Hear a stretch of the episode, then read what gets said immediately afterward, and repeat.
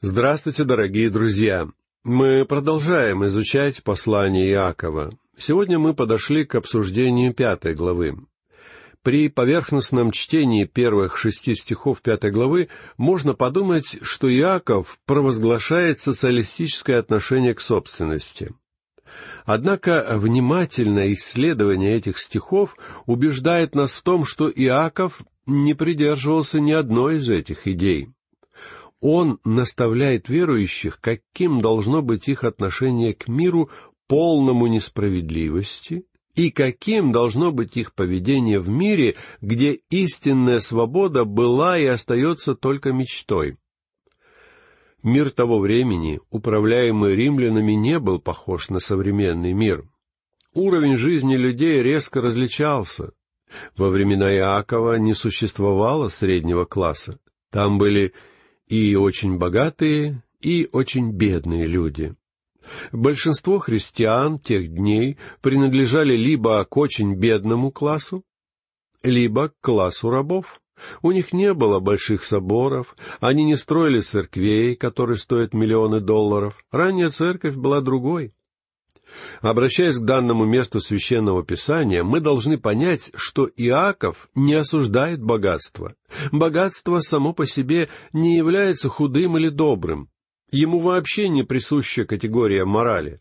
Библия не осуждает деньги.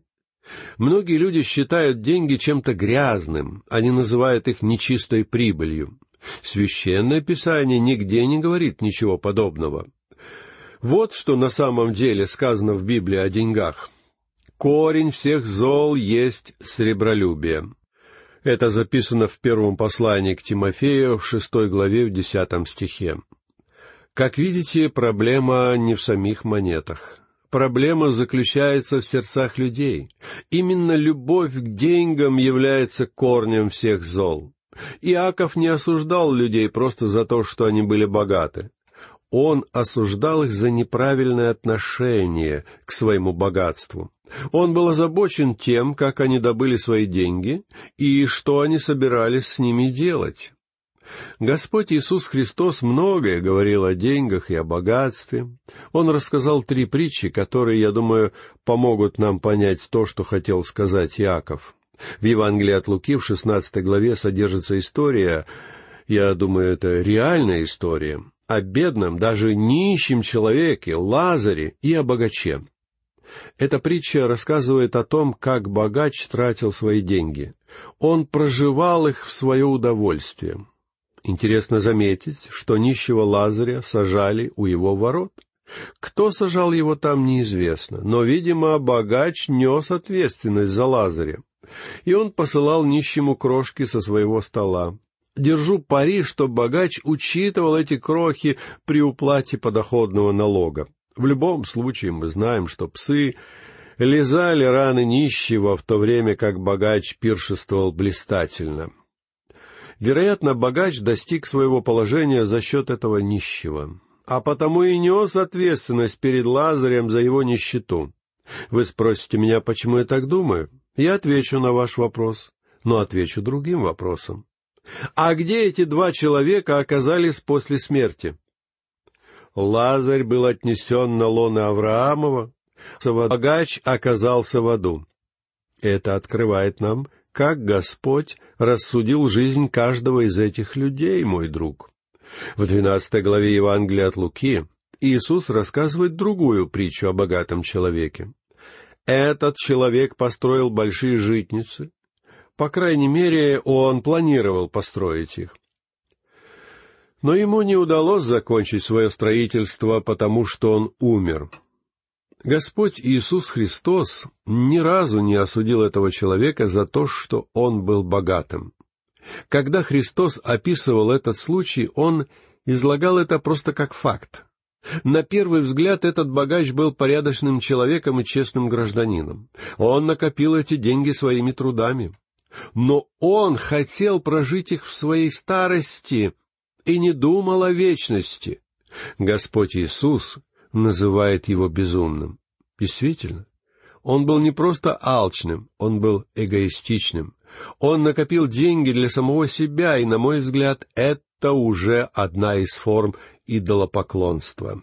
Священное Писание говорит нам, что серебролюбие и есть поклонение идолам, ибо это служение вещам. Эгоизм — это служение самому себе. Этот грех очень живуч сегодня. Он даже считается христианской добродетелью. Нас учат, что мы должны уважать себя и быть уверенными в себе. Но Господь Иисус сказал, «Без меня не можете делать ничего». Евангелие Иоанна, 15 глава, 5 стих. Есть еще одна притча Иисуса Христа, касающаяся богатства. Это притча о неверном управителе, которая учит нас мудро, по-христиански использовать деньги. Бог спросит с человека не только за то, как он зарабатывал деньги, но также и за то, как он тратил их. Следующий вопрос, который мы должны рассмотреть, прежде чем исследовать текст, таков. Являются ли христианами богатые, которых осуждает здесь Иаков? Кто они? набожные богачи или безбожники? Мнения людей, которые пытались ответить на этот вопрос, различны. И лично я считаю, что они были безбожниками. В данном случае я присоединяюсь к мнению человека, которого глубоко уважаю, к мнению Джона Кальвина.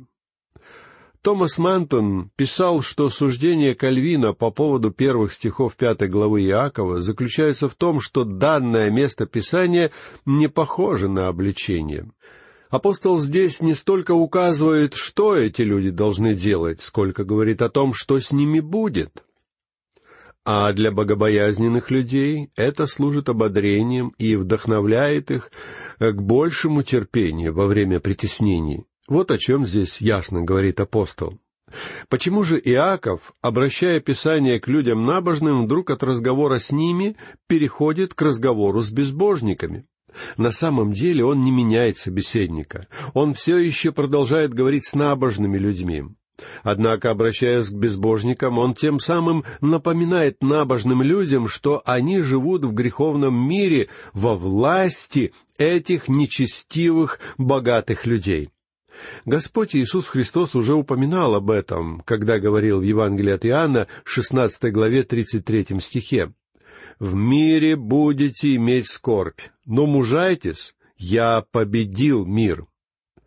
Богобоязненные люди должны быть терпеливыми, потому что они знают, что Бог будет судить богатых безбожников, если не здесь, то в вечности. Это становится ясно, когда мы читаем шестой стих из этой главы.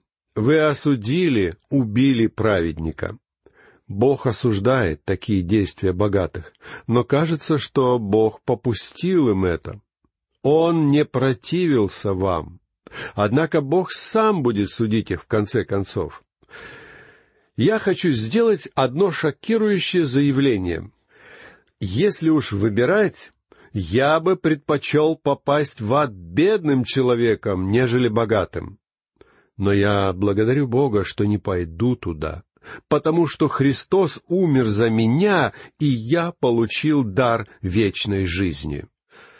Давид был очень обеспокоен тем, что жестокие люди процветают в этом мире. Эта мысль мучила его долгое время. В Псалме 36, в 35 и 36 стихах мы читаем Видел я нечестивца грозного, расширяющегося подобно укоренившемуся многоветвистому дереву. Но он прошел, и вот нет его. Ищу его, и не нахожу. В этом же псалме немного раньше Давид давал тот же самый совет, который дает Иаков. «Покорись Господу и надейся на Него. Не ревнуй успевающему в пути своем, человеку лукавствующему. Псалом 36, стихи с 7 по 10. Это замечательные слова. Давиду не давало покоя богатство и благополучие нечестивых людей, пока он не пошел в храм и не увидел, что Бог сделает с этими людьми в свое время. Но ну, давайте вернемся к нашему тексту и прочтем первый стих пятой главы послания Иакова. «Послушайте вы, богатые, плачьте и рыдайте о бедствиях ваших, находящих на вас. О ком говорит Иаков? о богатых безбожниках, живших в его время? Или его слова относятся к будущему? Он предостерегает своих богатых современников. Но это предостережение относится к любому времени и, конечно, к нашему времени тоже. Иаков написал это послание, как мы полагаем, между 45 и 50 годом после Рождества Христова. Существует мнение, что это послание было написано в 60-м году. Независимо от того, какой была в точности эта дата, разрушение Иерусалима произошло очень скоро, в 70-м году после Рождества Христова.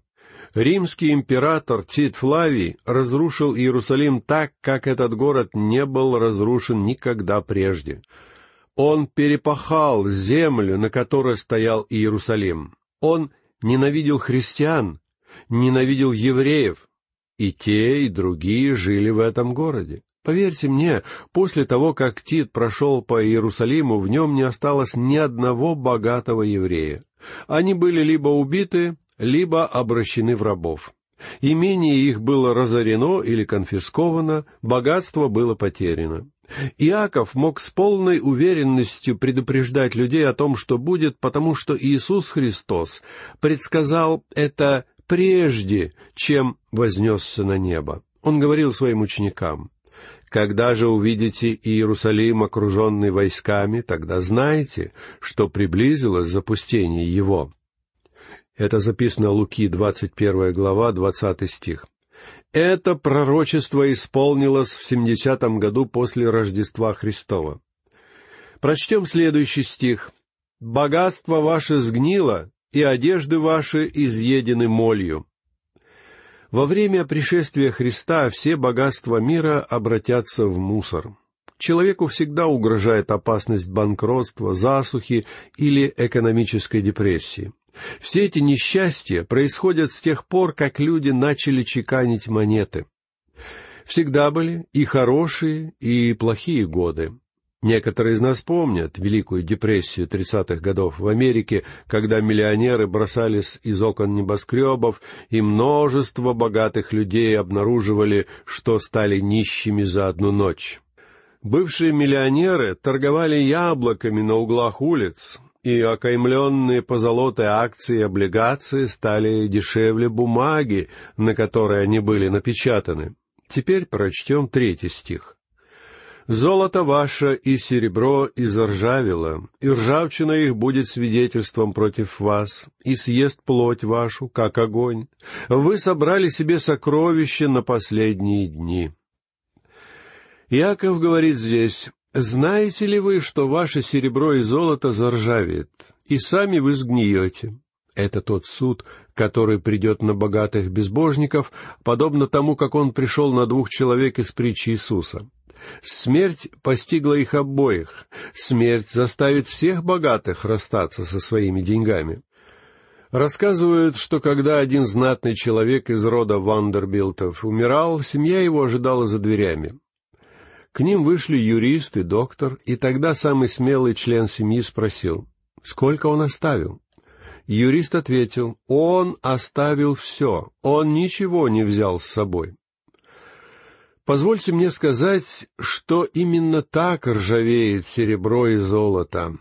Одному человеку показали прекрасные земли богатых дворянских поместий, и он сказал их владельцу, «Да, мой господин, все это и небеса в придачу было бы великолепно, но все это и ад будет ужасно. Иаков осуждает богатых безбожников за накопление денег. Золото и серебро непременно заржавеют. Когда человек получает миллион, он не удовлетворяется на этом. Он начинает желать два миллиона.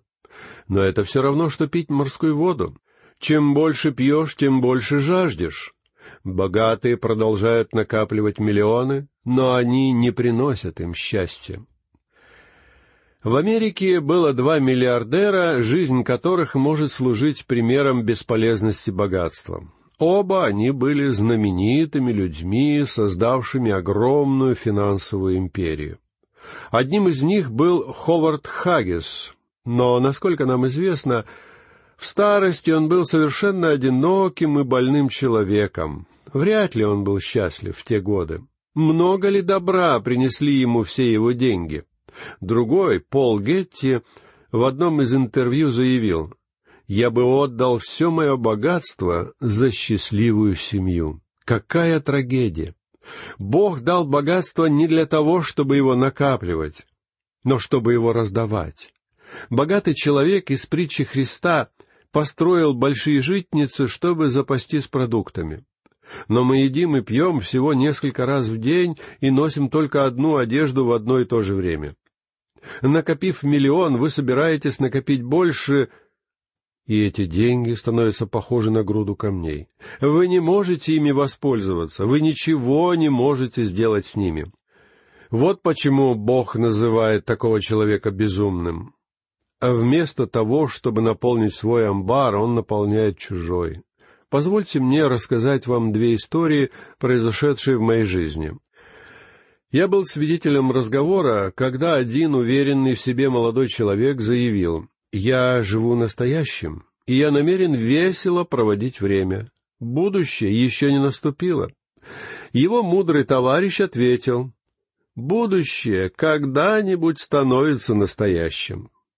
Я читал об одном неверующем фермере, который гордился своим неверием. Он написал письмо в местную газету следующего содержания. «Сэр, я провел эксперимент со своим полем. Я пахал в воскресенье. Я сажал в воскресенье. Я обрабатывал его в воскресенье. Я жал в воскресенье. Я укладывал урожай в амбары в воскресенье. И каков же результат?» В октябре этого года, у меня больше урожая, чем у любого из моих соседей. Сам издатель не был человеком верующим, но он опубликовал письмо, а ниже дописал «Бог не всегда сводит счеты в октябре. У Бога есть вечность впереди, дорогой друг». Прочтем четвертый стих. Вот плата, удержанная вами у работников, пожавших поля ваши, вопиет, и вопли жнецов дошли до слуха Господа Саваофа. Иаков осуждает богатых безбожников не только за то, что они накапливают деньги, но и за то, что они делают это нечестным путем. Они грабят бедных, чтобы самим стать богатыми. В книге притчи в 22 главе 7 стихе сказано «Богатый господствует над бедным, и должник делается рабом взаимодавца». Бог осуждает богатых нечестивцев, которые делают деньги нечестным путем, но особенно Он осуждает тех, кто притесняет детей Божьих. Возможно, Бог и не предпринимает ничего против таких людей сейчас, но он будет судить их в свое время. Если человек сколачивает богатство на несчастье другого, Бог будет судить его. Это должно служить предостережением как для больших богатых корпораций, так и для небольших предприятий. Бог будет судить как сам способ добывания денег, так и то, на что эти деньги были потрачены. Прочтем следующий стих. Вы роскошествовали на земле и наслаждались, напитали сердца ваши, как бы на день заклания. Богатые люди тратили свои деньги на греховные удовольствия. Я еще раз процитирую притчи. «Имение богатого — крепкий город его, и как высокая ограда в его воображении». Притчи, 18 глава, 12 стих. В другом месте мы читаем Человек богатый мудрец в глазах своих, но умный бедняк обличит его. Притчи, 28 глава, 11 стих. Эти слова можно было бы применить к двум богатым безбожникам, о которых говорил Иисус Христос. Оба богача хотели воспользоваться своим богатством. Один хотел накопить его сейчас и прожить его в старости другой расточал его, пока нищий лежал у его ворот. Дорогой друг, если ты решил жить только ради себя, ты, возможно, преуспеешь. Но Бог называет тебя безумным. Прочтем шестой стих пятой главы послания Иакова. «Вы осудили, убили праведника, он не противился вам». Вы осудили и убили праведника. Если вы следите за политикой своего правительства и других правительств мира, то, наверное, не раз замечали, что есть структуры, которые манипулируют правительством и манипулируют экономикой. Мы много слышим о свободе печати, но это всего лишь свобода идеологически обрабатывать людей. Несмотря на то, что мы имеем свободу слова и свободу вероисповедания, в большинстве радиостанций любого города нашей страны вы не сможете купить время для проповеди Слова Божьего в течение рабочей недели. И это не зависит от того, какой суммой денег вы располагаете. Он не противился вам. Вспомните, как эта проблема беспокоила Давида. Он говорил, они распространились, как большое дерево, и не прекращают процветать. Если я делаю что-то неправильно, я наказываюсь за это. Но Вавилонский царь продолжает делать то, что делал, и ничто не останавливает его. Однако есть Божий суд на нечестивых. Бог не судит их сейчас, но конец, к которому они идут, будет ужасным. Богатые никогда не приносили счастья человечеству. Здесь содержится урок и для богатых христиан. Вспомните, насколько велик ваш банковский счет. Если Иисус придет прямо сейчас, хотели бы вы, чтобы Он заглянул в вашу сберегательную книжку? Однажды Он сделает это. И Он посмотрит, как вы использовали свои деньги. В тридцатой главе в восьмом стихе книги притч сказано «Суету и ложь удали от меня, нищеты и богатства не давай мне, питай меня насущным хлебом». Я благодарен Богу, что я никогда не был ни богатым, ни бедным, потому что если бы я был богатым, я бы забыл о Боге, и если бы я был бедным, я бы мог начать красть.